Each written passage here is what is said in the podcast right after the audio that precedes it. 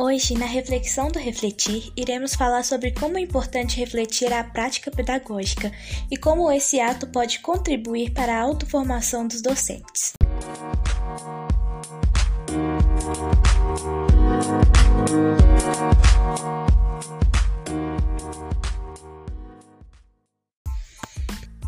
Olá, pessoal, bem-vindos a esse podcast. Meu nome é Laura e junto a mim estão as professoras Helena e Ruth.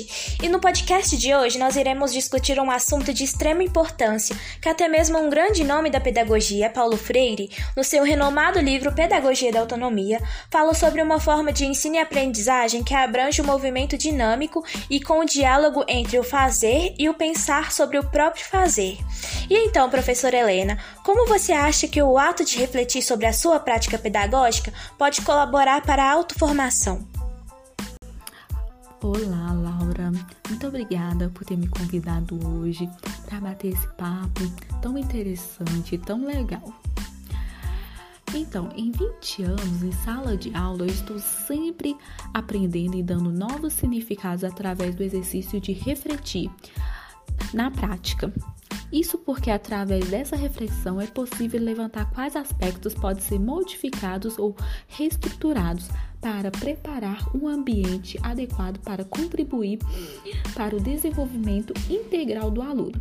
É a partir dessa dinâmica minha prática docente é reformulada e, portanto, minha formação também é impactada. Pois é, professora Helena, a construção da identidade docente perpassa por vários saberes, sendo ele a experiência, o conhecimento e os saberes pedagógicos. Além disso, ela é construída gradualmente e não fragmentada. Neste sentido, fale um pouquinho para a gente, professora Ruth, como a reflexão pode nortear essas transformações na prática docente.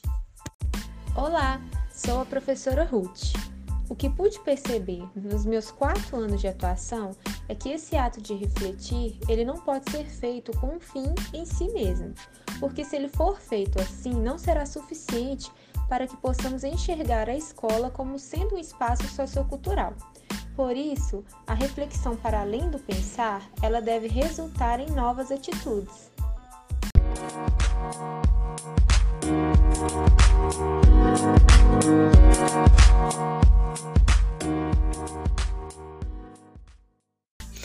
Bom, estamos chegando ao fim deste podcast eu queria agradecer imensamente as falas dessas professoras, pois a partir delas foi possível constatar que a reflexão sobre a prática contribui para o desenvolvimento profissional e social do professor.